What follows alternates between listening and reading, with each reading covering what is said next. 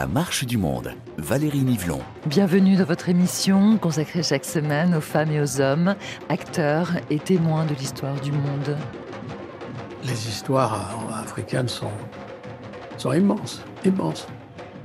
On n'a pas raconté le, le, petit bout de la lorgnette, on n'a rien raconté de l'Afrique. C'est le pays le plus riche, c'est le pays le plus... Il y a tout en Afrique, on a, il y a tout. Et rien n'a été dit, très peu de choses ont été faites. On ne fait que consommer rapidement ce qu'il y a à consommer, mais on s'intéresse beaucoup moins à la source profonde de l'Afrique, à la, civilisation africaine.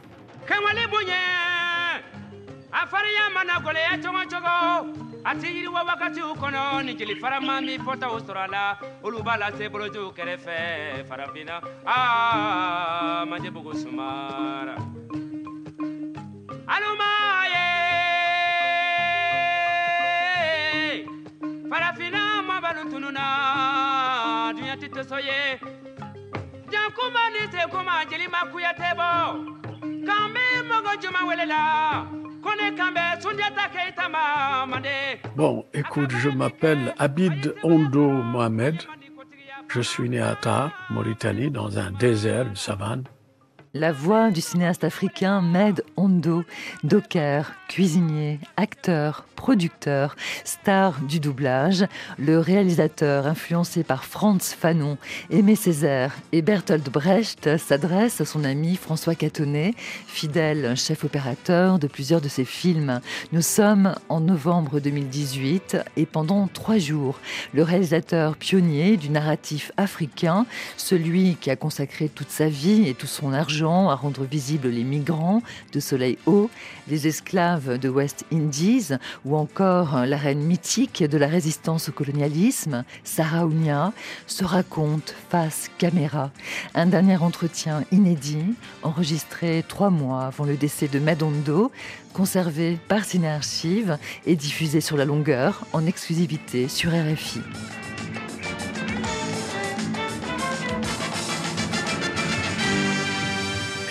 Voilà, pour le début, à l'époque, euh, mes parents étaient des haratines, c'est-à-dire des esclaves.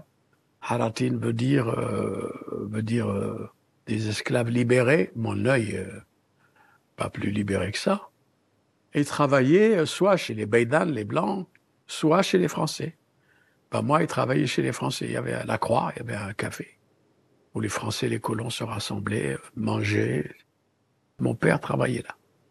Ma mère a, et puis faisait des enfants, quoi faisait des enfants, dit dix.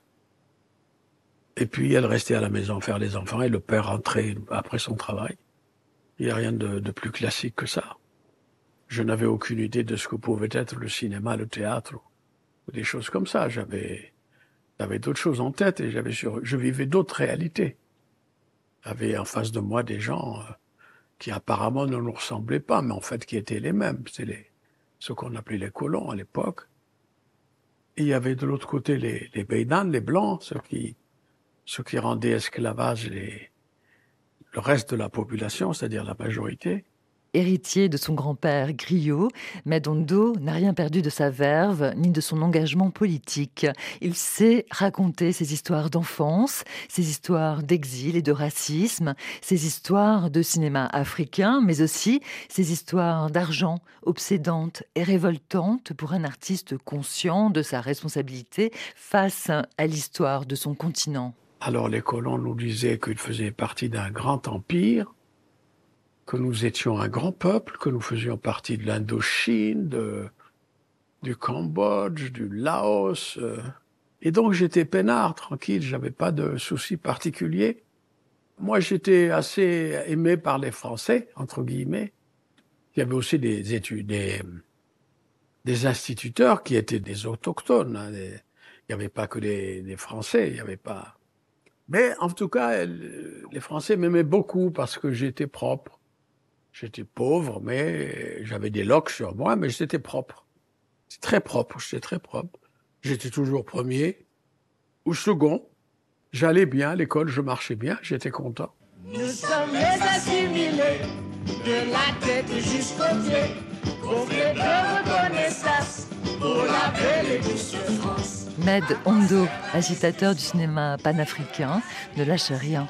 Né en 1936, il évoque, non sans ironie, une enfance coloniale en Afrique occidentale française, dont Saint-Louis était la capitale. À l'époque, le Sénégal et la Mauritanie étaient loin d'être indépendants et il fallait quitter son pays et sa famille pour accéder aux études dans les écoles françaises à Alger ou à Rabat, aujourd'hui capitale du Maroc. Je passe mon certificat et mon professeur d'école appelle mon père et lui dit Écoute, euh, ton fils, il a l'air brillant et il est brillant, tu devrais le, le, pousser un peu à étudier parce que il aime ça, les études, il aime ça. Tu devrais le pousser à aider un peu. Il dit Oui, mais moi, j'ai pas d'argent. Ben, il dit Écoute, il y a deux écoles qui viennent de s'ouvrir une école à Alger, une école à Rabat. Et puis il y a deux, écoles en France qui sont de très bonne qualité qui apprennent l'hôtellerie. Alors, euh, si tu veux, tu lui apprends une école plus proche de ton métier, puisque tu es garçon serveur, euh, tu sers tout le monde, tu es un boy, quoi. Ah, il dit, ah oui, ça m'arrangerait mieux parce que de toute façon, j'ai pas de sous. Et me voilà embarqué pour l'école hôtelière de Rabat. Voilà la, première étape d'exil, enfin, c'est on peut dire, le départ de mon de mon Sahara à, une ville, ville grande, qui brille de partout. Très jeune, je, me révoltais que l'injustice me, ne m'aimait pas, j'aime pas du tout l'injustice. Déjà que je voyais qu'on nous maltraitait, certains instituteurs frappaient leurs élèves, les bâtons dans les mains comme ça, frappaient fort, ou comme ça, mettant comme ça, tac, tac, tac, tac, frappaient soi-disant pour apprendre. Alors moi, je comprenais qu'on puisse punir les gens qui n'étudiaient pas, d'accord, mais ceux qui étudiaient, pourquoi les frapper? La révolte était là, je la cherchais pas, mais dès qu'elle arrivait, dès que la justice pointait son nez, hop, je me révoltais. Pardonnez-moi mon père, j'ai parlé peu. Pardonnez-moi mon père, j'ai parlé bambara. Pardonnez-moi mon père, j'ai parlé créole. Pardonnez-moi mon père, j'ai parlé lari. Father, forgive me for speaking Amharic. Soleil haut, le premier long métrage de Medondo, dénonce la colonisation sous toutes ses formes, y compris religieuses. Pardonnez-moi mon père, j'ai parlé Bamoun. Pardonnez-moi mon père, j'ai parlé Kikon. Pardonnez-moi, j'ai parlé Swahili. Pardonnez-moi mon père, j'ai parlé Lingala. Pardonnez-moi mon père, j'ai parlé Kisongi. Pardonnez-moi mon père, j'ai parlé Isumbe. Vivre avec le Christ, c'est aimer Dieu et les hommes et lutter contre l'esprit du mal. Sors de ces enfants, esprit du mal, et laisse place à l'esprit du Christ. C'était tellement bien raciste que tout se passait très bien, hein, se passait dans l'ordre. Moi, je suis ce qu'on appelle un, un mort noir. Les morts noirs. En Mauritanie, vous avez les Halpoula, les Soninké, les Wolof, les Bédan. Les Bédan, ce sont des blancs qui ne sont pas J'aime pas parler de race aujourd'hui parce que il n'y a qu'une seule race, c'est la race humaine. Mais à l'époque, disait la race des blancs, la race des arabes. Et les autres, c'était des races noires. Et moi, je suis la race des haratines noirs, esclavagisés ou libérés comme on voudra. Hein, ça se passait dans l'ordre. Parce que les, colons, ceux qui occupaient donc la, Mauritanie ces pays-là, ils s'arrangeaient très bien avec les, les, éleveurs d'esclaves, si je puis dire. Ils s'entendaient très bien avec eux, ils les laissaient faire, hein, ils les protégeaient. Et nous, bon, ben nous, il fallait qu'on serve les maîtres. Dans son film Un soleil haut, Medondo personnifie les maîtres, incarnés par la figure du professeur, qui distille sa pensée raciste et paternaliste à ses élèves africains. Après toutes vos années d'expérience, j'aimerais savoir quelles sont les conclusions que vous avez tirées quant à la rentabilité et à la valeur des tests concernant la main-d'œuvre africaine. Ah, c'est un travail considérable, assurément, mais qui n'entraîne pas de dépenses très lourdes. À vrai dire, il n'engage pas d'investissement du tout. Il est absolument indispensable de choisir des individus capables de comprendre les choses comme nous, de penser comme nous, de, de retenir, de, d'enregistrer, voilà, d'enregistrer les mots comme nous et surtout, surtout, de leur donner la même signification. Et comme ça, il y aura bientôt des millions de nègres blanchis et économiquement asservis. Des esclaves, mais civilisés. Le cinéma, je ne savais pas ce que c'était. Le théâtre, je ne savais pas ce que c'était encore moins.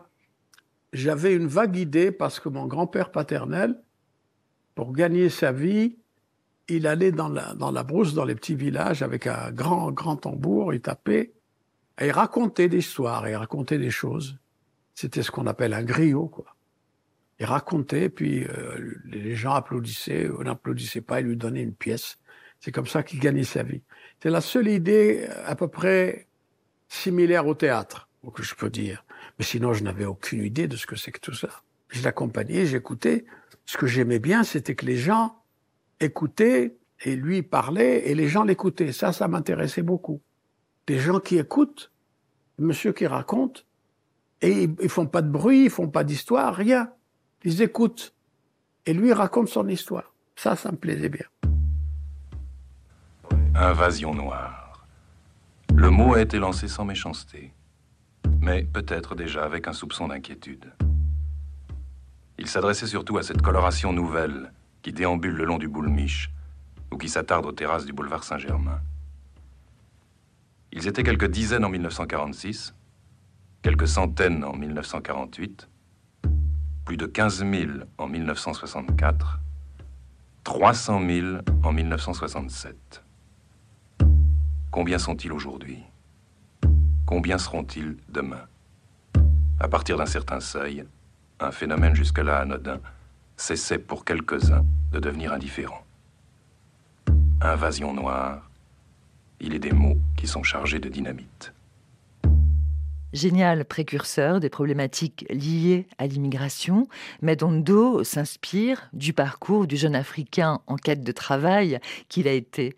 Élève brillant, poussé à partir de son village natal par ses professeurs français, le jeune Med part à l'aventure d'abord à Rabat, puis à Marseille et bientôt à Paris. J'étais brillant, mais on nous ressassait en permanence que finalement ce qui est bien, c'est c'est en France, c'est là qu'on apprenait le mieux on apprenait le mieux à servir, mieux à faire à manger. Là, il y avait des grands restaurants. Il y.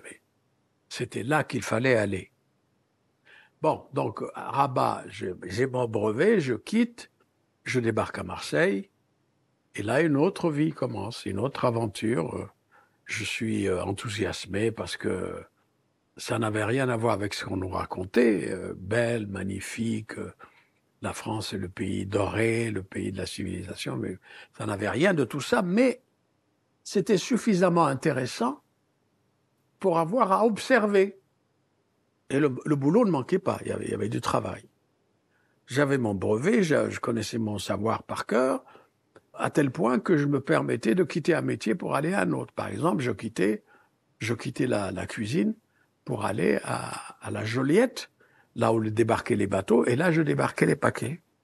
C'était agréable parce que je regardais les gens venir, il y avait des, il y avait de tout, toute l'humanité, les gens passaient par là. C'est plus dur que la, cuisine, hein. c'est, la cuisine, on se, fait à manger, tout ça. Et tandis que là, il faut transporter des, gros paquets, là, oh là, c'est dur. Hein. Je reviens à l'école hôtelière, et là, tout à fait par hasard, j'apprends qu'il y avait une école qu'il y avait un métier où l'on apprenait bien à vivre, c'était bien, c'était très agréable. Et les gens vous aimaient. je dis, c'est quoi ça? C'est acteur. Acteur Je dis, ah bon, c'est quoi? Acteur, bah c'est, tu joues les rôles euh, dans les pièces et on t'applaudit, tu es sur scène et, on te paye en plus. Ah bon? Je dis, mais c'est le paradis ça. Où est-ce qu'on apprend ça? Alors à l'époque, il faut aller monter à Paris parce qu'à Paris, à Paris, il y a des écoles. Et là, j'ai commencé à apprendre, surtout à perdre mon accent. Il fallait pas du tout que je parle comme les Marseillais. Il fallait pas que je parle comme les Africains. Il fallait parler français. Il fallait parler comme à Paris, quoi. Parigo, quoi.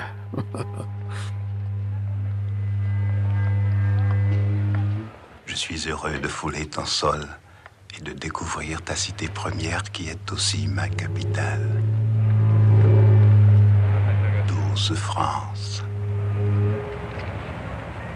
Je viens chez toi.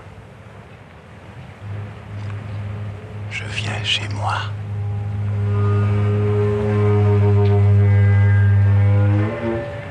En hôtellerie, j'ai eu des... J'étais malheureux dans certains restaurants, certains chefs de cuisine étaient... Ils étaient jaloux parce que je, je touchais le même salaire qu'eux. J'avais 20 ans, parce que j'avais un diplôme et tout ça. Alors, ils me mettaient du sel dans, la sauce. C'est que des vacheries, quoi. On commence à goûter un peu les, valeurs du racisme, de la jalousie, des choses comme ça.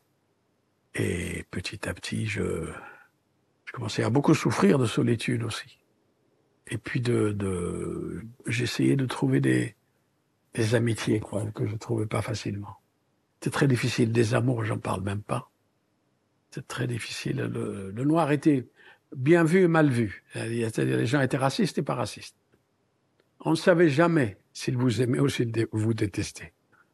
Et ça, c'était une situation, une position inconfortable. Quand vous vivez dans une société et que vous ne savez pas très bien où, où mettre les pieds, où vous asseoir, très très difficile. Mais enfin, je faisais comme tout le monde. Et les Africains commençaient à venir. Un peu plus parce que jusque-là, il n'y avait pas beaucoup d'Africains. Pas beaucoup. C'est nous les Africains qui arrivons de loin.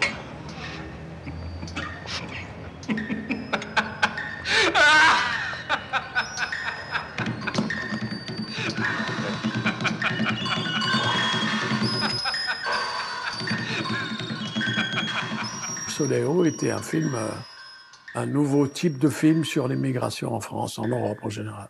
Moi, le film, je l'avais fait comme une sorte de thérapie. Tout ce qui me gênait dans, dans ma vie physiologique, dans ma, ma vie morale, tout ce qui m'arrivait, tout ce qui arrivait aux autres. Je voulais me, me débarrasser, me laver de ça. J'ai dit, une fois qu'il est fait, au moins je l'ai fait, je le mets sous le lit et dors. Je suis tranquille. Qu'est-ce que c'est? C'est. C'est pourquoi? C'est à propos de l'annonce dans le journal pour la place de comptable. Ah oui, oui. Passe-moi une clé de 14. Voilà, voilà. La place est prise Non, non. Elle est pas prise. Non. Je sais qu'ici, discrimination n'est pas monnaie. Ne suis-je pas au pays de la liberté? Ici ou ailleurs, je suis chez moi. Nous sommes égaux, toi et moi. Hier, nous avions les mêmes ancêtres. Ils étaient tous gaulois.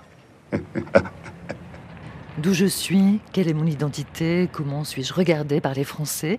C'est la question posée par le personnage principal de Soleil Haut, un premier opus de l'œuvre iconoclaste, pionnière et politique de Med Hondo, miroir de sa propre expérience. Après les écoles hôtelières de Rabat puis de Marseille, où il a découvert l'existence du métier d'acteur, Med Hondo monte à Paris, où il se fait embaucher dans les meilleurs restaurants. Paris, où Medondo va rencontrer celle qui va le révéler à lui-même et lui ouvrir les portes du 7e art, tandis qu'il sert la clientèle chic du restaurant La Reine Pédocle. À La Reine Pédocle, je suis resté deux ou trois ans. Parce que La Reine Pédocle, c'est là où je commençais à, apprendre le 7e art. Et le cinquième, c'est la cuisine. En fin d'après-midi, j'allais chez Françoise Rosé, à l'école d'art dramatique. C'était assez incroyable parce que ce monde, je ne, je ne, le connaissais pas, le monde du cinéma, théâtre, etc. Mais les endroits du savoir, ça, j'y allais. Parce que j'avais l'impression, c'est là qu'on apprenait à être, qu'on apprenait à être quelque chose. Et j'avais pas peur d'y aller. Il y avait des élèves, il y avait, j'étais comme eux, je faisais mes trois heures. Après mon, mon travail euh, culinaire, eh bien, j'allais à l'école euh, d'art dramatique, et puis le lendemain, ça recommençait. J'avais pas peur. Et Françoise Rosé qui s'intéressait à moi tout d'un coup et qui refuse quand elle apprend que je suis cuisinier, que je, je fais ça comme ça, comme ça. Elle dit euh, non, garde ton argent, garde ton argent. Je dis Madame, ta gueule, garde ton argent. Et alors elle me, elle me j'étais un, un des élèves euh, préférés de cette immense dame. Cette immense dame qui était résistante, au point d'avoir été même espionne, paraît-il, pour la résistance. Et j'étais pas peu fier d'être dans une école comme ça. J'étais le seul Africain qui veut apprendre l'art dramatique. et j'allais d'étonnement en étonnement parce que Molière, Racine. euh, fallait apprendre tout ça. Puis jouer quel personnage dans Racine pour un noir? Et petit à petit, je me posais des questions. Je me disais, mais, mais c'est pas fait pour moi tout ça. Pourquoi je m'entête à vouloir être un acteur alors que c'est un métier qui n'est pas pour moi? Mais je continuais quand même, je poussais. euh, je commençais à apprendre Molière, Shakespeare.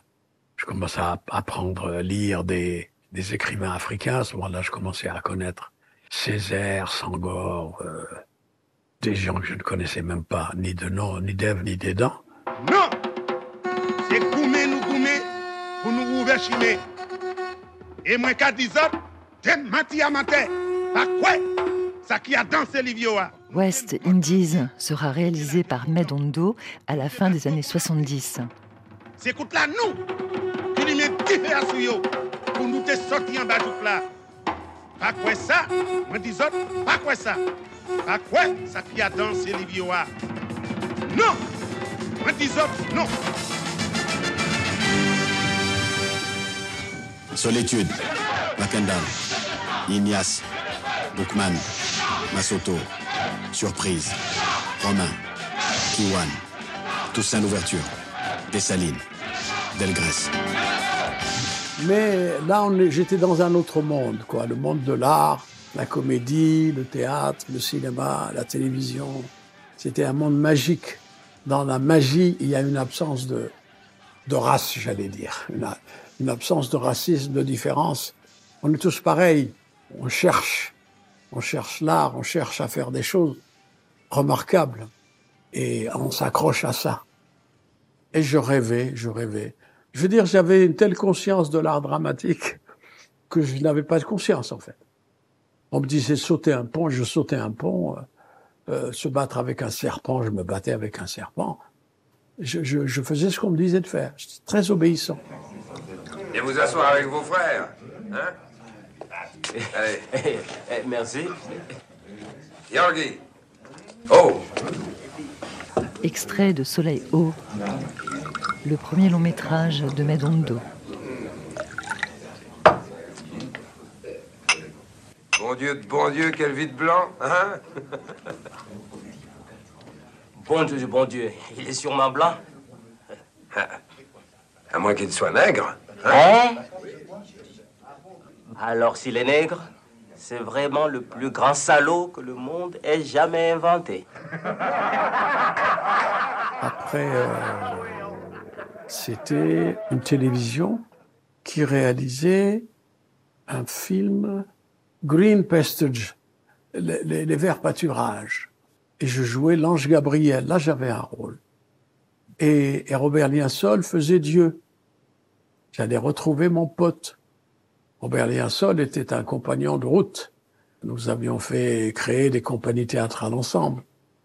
On a créé Griot Shango ensemble. Non, Griot, euh, Griot, il était un griot remarquable, Robert. Il a, toujours été de mes aventures, quoi. C'était mon compagnon de route, on peut dire. Et là, ça commençait à se souder avec les comédiens, des Antilles, des Africains, des choses comme ça. On commençait un peu à travailler ensemble, puisque c'était un film où il n'y avait que des Noirs. Il n'y avait pas de Blancs. Dieu était noir, l'ange Gabriel était noir, évidemment, tout le monde était noir. Et moi, j'avais une trompette et je faisais l'ange Gabriel. Là, c'était un rôle intéressant. Et ça nous a permis de, de, de nous ressouder et de parler de, de notre avenir, de dire, ah oui, c'est bien, il faudrait que nous fassions du théâtre, il faudrait que nous fassions euh, des auteurs des Antilles, des Africains, des... jusqu'à arriver à Soléo, quoi. Le premier film. Notre Jésus, notre culture, nos produits manufacturés. Aidez-nous à maintenir notre ordre chez vous. Et vous serez des possédants possédés, vous serez gavés d'argent, vous aurez des millions de voitures, de frigidaires, de transistors, de savons de luxe, de mini-maxi-jupes et de chaussettes courtes. Vous posséderez des tonnes d'or et de diamants que nous aurons pris la peine et la précaution d'extraire chez vous. Et vous serez, enfin, ce que nous avons toujours voulu que vous soyez. Surcivilisé, surdéveloppé, surabandonné. Vous aurez acquis ainsi le bonheur et la joie éternelle. Oui, le bonheur, le bonheur On peut guère imaginer une aventure telle que celle-là aujourd'hui. Imaginez-vous une, une cinquantaine de personnages du film qui font tout ce qu'on leur demande. On leur demande de faire un officier, hop, ils s'habillent en officier, ils font l'officier. Ils ne demandent pas pourquoi, comment, qu'est-ce, rien. Ils faisaient ce qu'on leur demandait. Ils faisaient un troisième rôle qui était un, chef de rang, ils le faisaient. Ils faisaient un quatrième rôle qui était un balayeur de rue, ils le faisaient. Ils faisaient les rôles qu'on leur que je leur proposais moi. Moi, je n'avais pas les moyens de payer euh, tous les acteurs qu'il fallait. Et là, il fallait économiser. Je, faisais jouer plusieurs rôles à un acteur. Euh, Par économie. Par économie, parce que j'avais pas l'argent, il fallait le payer. Cet acteur qui fait quatre, il fallait le payer quatre fois. Trouver quatre acteurs différents, c'était, c'était, c'était une production folle, quoi.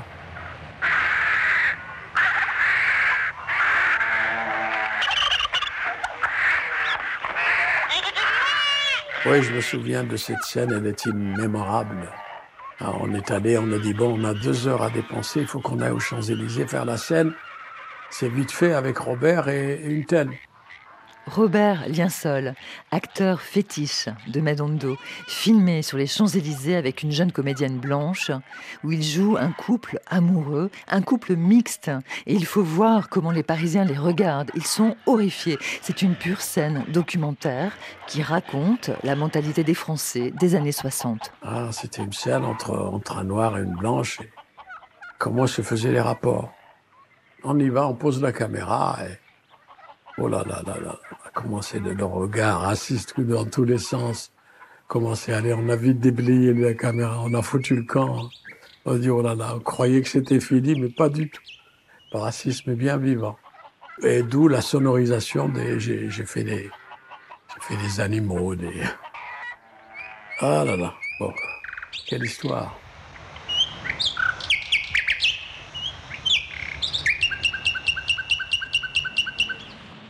Voilà, ma part, c'est l'agitation.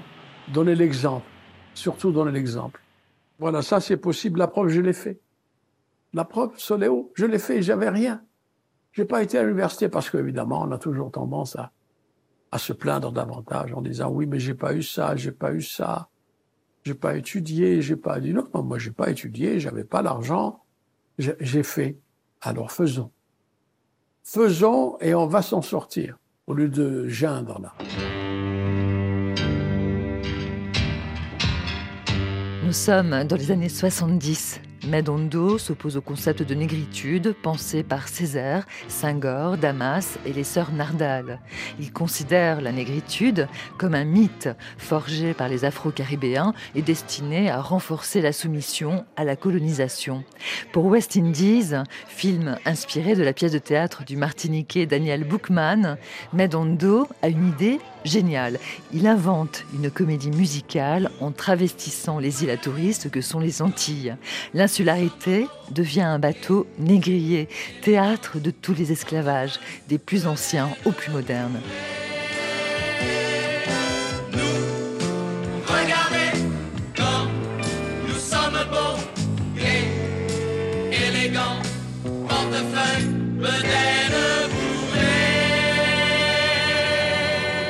Tout ça, c'était mon imagination. C'est mon imagination à moi qui a imaginé que l'île, c'était un, c'était un bateau négrier. Quoi. Que l'île qui servait à prendre des négriers était l'île elle-même. Ça, j'aimais beaucoup cette idée. Et puis surtout, j'avais un, un bon, un bon, bon décorateur français qui s'appelait Jacques Saunier. Ah, il a été très efficace. Je voulais un mélange de, de ballet et de, cinéma et de théâtre, et puis de comédie. Comédie parfois d'Alarté, pas parfois de Brecht, qu'on situe bien qui est qui, qui est quoi, qui fait quoi dans ces quatre histoires d'esclavage. Seigneurs, accourez Marchandises fraîches, nègres robustes, négresses fécondes, négrillons et négrillonnes, bras solides pour les labours et les moissons.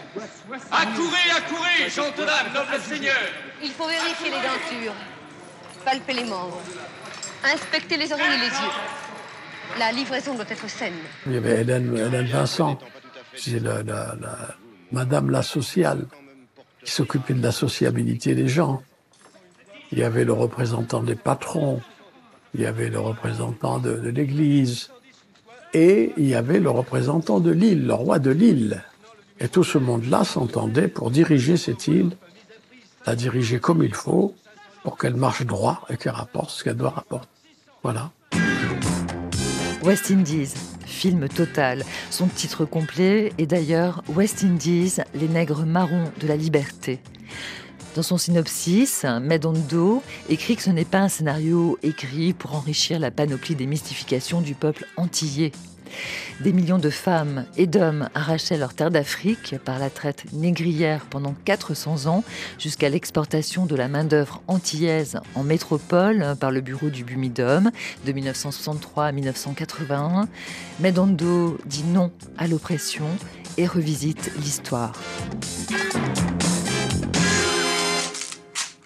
Ce sont les pharaons d'Égypte, ils sont venus d'Afrique. Hein, euh, L'Afrique, berceau de l'humanité. Alors quand j'ai appris ça, je me suis dit, il faut, faut quand même le dire aux gens. Les gens, c'est-à-dire nous, les Africains dont l'histoire a été euh, quasiment euh, effacée en disant qu'on n'existe pas, qu'on n'a jamais existé, que nous sommes des, des sauvages et, et pas des fils de pharaons, et surtout pas des inventeurs de la civilisation. Donc j'ai toujours eu une responsabilité, on peut dire collective, à tel point que je me suis occupé de rassembler des, des cinéastes pour en faire un, le comité africain de cinéastes, le CAC. J'ai dit voilà, on va, on va multiplier nos efforts. En, Afrique, on va être plusieurs pays, on va, on va faire des films. Aux États-Unis, euh, il y, a- il y a des Noirs, on va faire des films. On va multiplier nos forces et on va créer des images, des images, des images, et comme ça, très naïvement, le monde se portera mieux. J'étais avec Simban Ousmane, Paulin Vieira, Haile Guerima, euh, Chisekou. On, était 20 États, 20 États africains dont les cinéastes étaient originaires et qui, produisaient des films pour l'Afrique dans cette vision panafricaine. Pas seulement le, petit Sénégal dans son coin et la petite Mauritanie. Non, non, non, nous étions africains, panafricanistes, selon la vision de Cheikh Anta Diop. Nous avions possédé notre propre civilisation. Nous forgions le fer. Nous avions nos danses et nos chants populaires. Déjà, dans son premier film, Soleil haut, Medondo interroge l'écriture de l'histoire par les vainqueurs. Nous nous entendions à sculpter le bois et modeler le fer, à filer le coton et la laine, à tisser, à dresser la vannerie. Notre commerce était mieux qu'un troc. Nous battions monnaie d'or et d'argent. Nous connaissions la poterie et la coutellerie. Nous fabriquions nos propres outils et nos ustensiles domestiques, utilisant le laiton, le bronze, l'ivoire, le quartz et le granit. Nous avions notre propre littérature. Nous avions notre terminologie juridique, notre religion, notre science et nos méthodes d'enseignement. Cheikh Diop a lu, a vu, a étudié pendant 50 ans la vie des pharaons. Et il a eu la vision que sans que l'Afrique n'est pas unie, elle ira à la dérive. Il faut qu'elle s'unisse, il faut qu'elle soit panafricaine.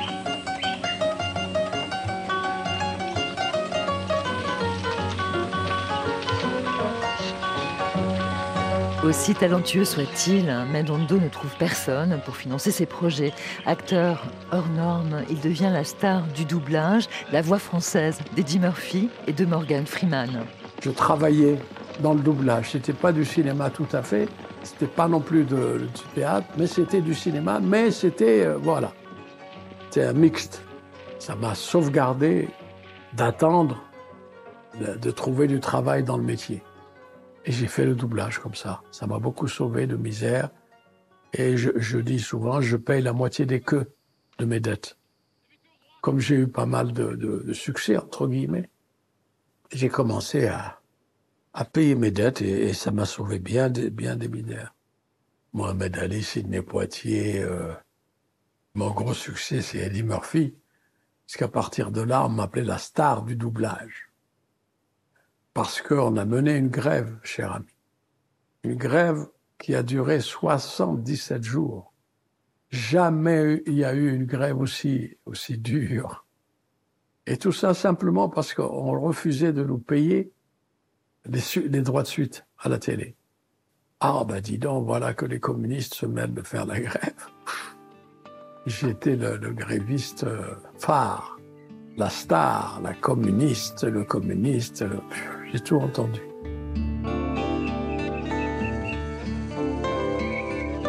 Vous écoutez RFI, la marche du monde.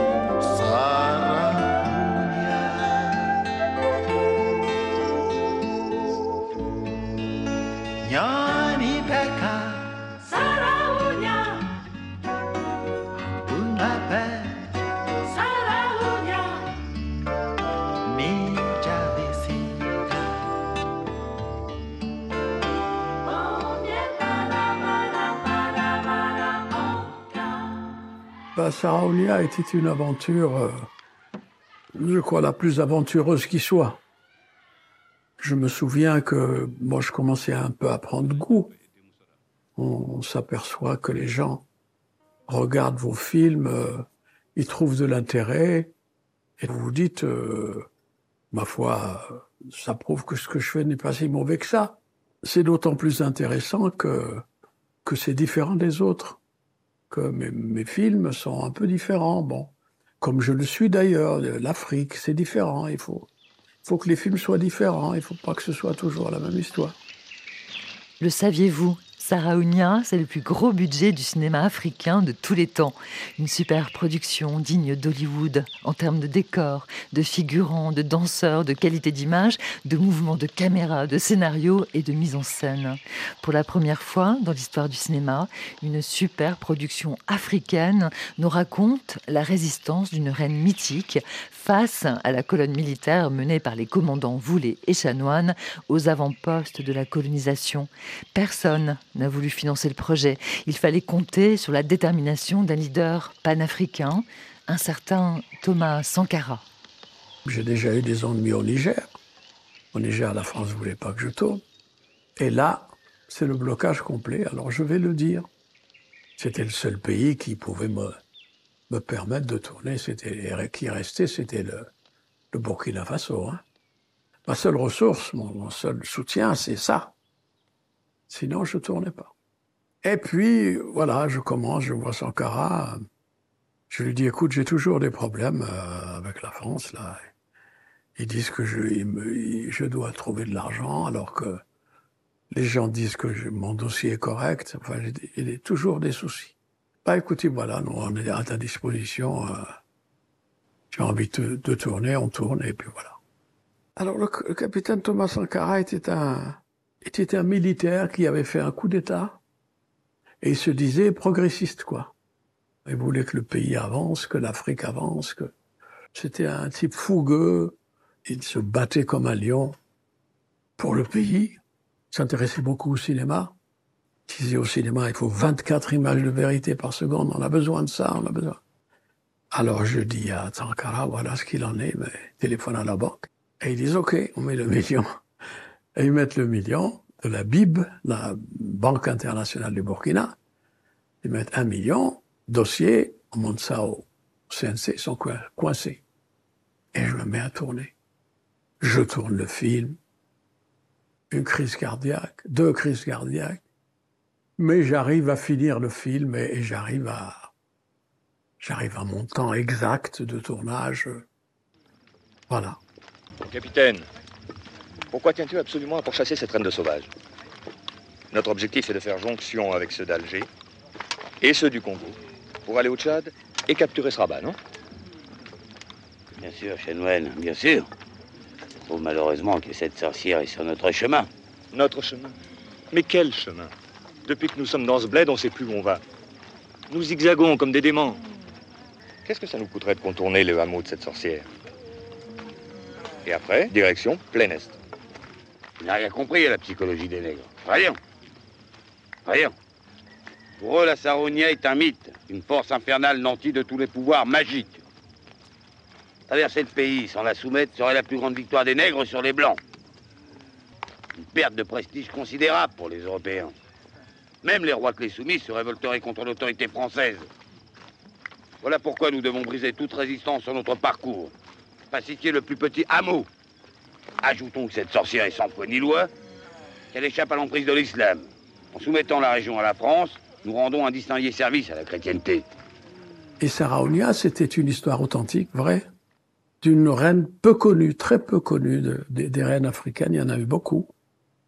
Elle s'était opposée à un capitaine qu'on disait fou, un, capitaine euh, voulait, et chanoine. C'était les fils des, fils des ministres à l'époque. Ils étaient franchement de droite, oui. Ils étaient au Niger, ils étaient, ils étaient avec une autre colonne, ils étaient censés partir de Dakar, aller au Niger, capturer Rabat. Rabat, dirait une sorte de Kadhafi qui menaçait les intérêts de l'Europe, les intérêts de la France. C'est ça l'histoire de, de, de cette femme et elle était intéressante parce que parce que c'était une, une reine euh, tellement peu connue et qui a résisté à ce fou et il a résisté au point de, de ne pas permettre que son palais soit détruit.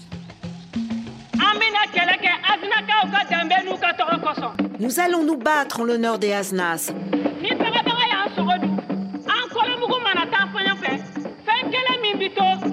Quand nos corps seront poussière, seuls nos noms survivront.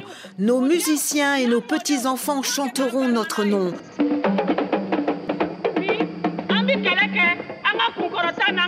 Nous nous battons pour conserver notre dignité et laisser un nom. Nous combattons ceux qui veulent nous dominer et nous humilier.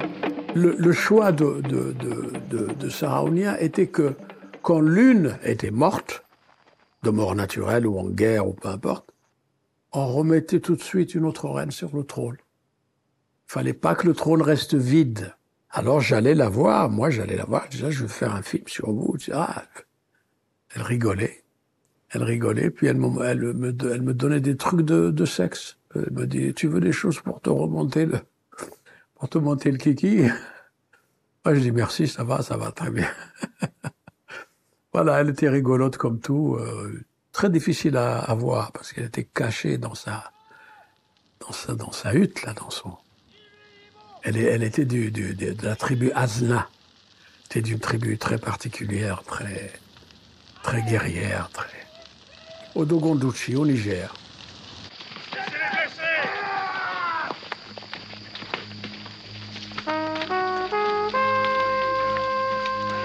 Chaque fois que le film sorti en Afrique, il avait un grand succès. Il y avait un, je me souviens d'un producteur, Krohn, je crois qu'il s'appelait, qui travaillait avec Belmondo. Ils étaient, il était au Cameroun, je sais pas pourquoi. Ah, il dit, dis donc, j'ai vu la queue sur ton film, c'est quelque chose, j'ai jamais vu ça en Afrique. hein. Un- une queue incroyable, et les gens regardent ton film, etc. Au Burkina, il aimait beaucoup le film. euh, Ils ont arrêté d'une copie, c'est tout ce qu'ils ont pu obtenir. Euh, Burkina, Cameroun, euh, au Niger, finalement, est revenu, crié au chef-d'œuvre, après l'avoir assassiné. Congo, je crois. Partout où il est sorti, il a beaucoup, beaucoup plu. Par exemple, en Côte d'Ivoire, le neveu du président Houphouët-Boigny avait des salles et il montrait ce film-là. Voilà, il était culotté, il montrait ce film et ce film a très très bien marché en Côte d'Ivoire.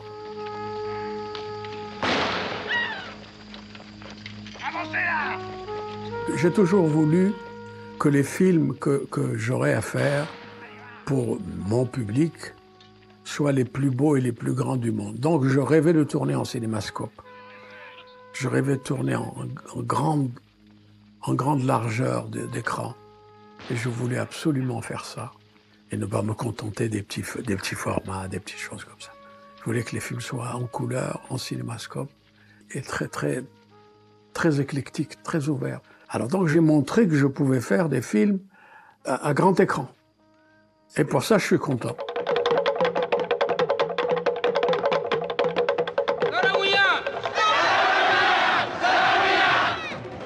Ainsi s'achève ce nouvel épisode documentaire de la Marche du Monde. L'histoire africaine, selon Med Hondo, est signée Valérie Nivelon et réalisée par Sophie Janin, avec la complicité de Clément Tournigan. Tous nos remerciements à Ciné Archives, Maxime Grambert et Annabelle Aventurin.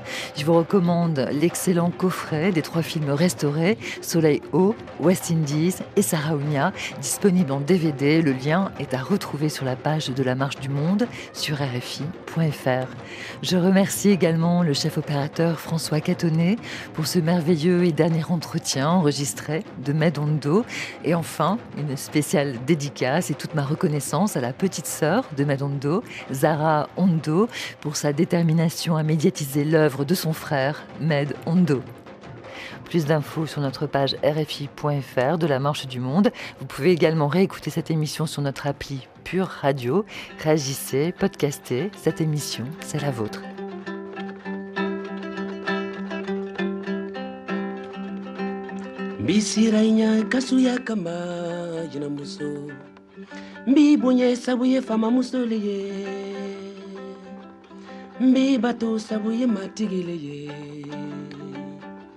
mbitando isetiri ya kama. Azna okalolo azna okakunawolo asara winia soni yenegeye mm, sarawuna sarawunia nimina mulima Sarawinia. imilamu nemasara unya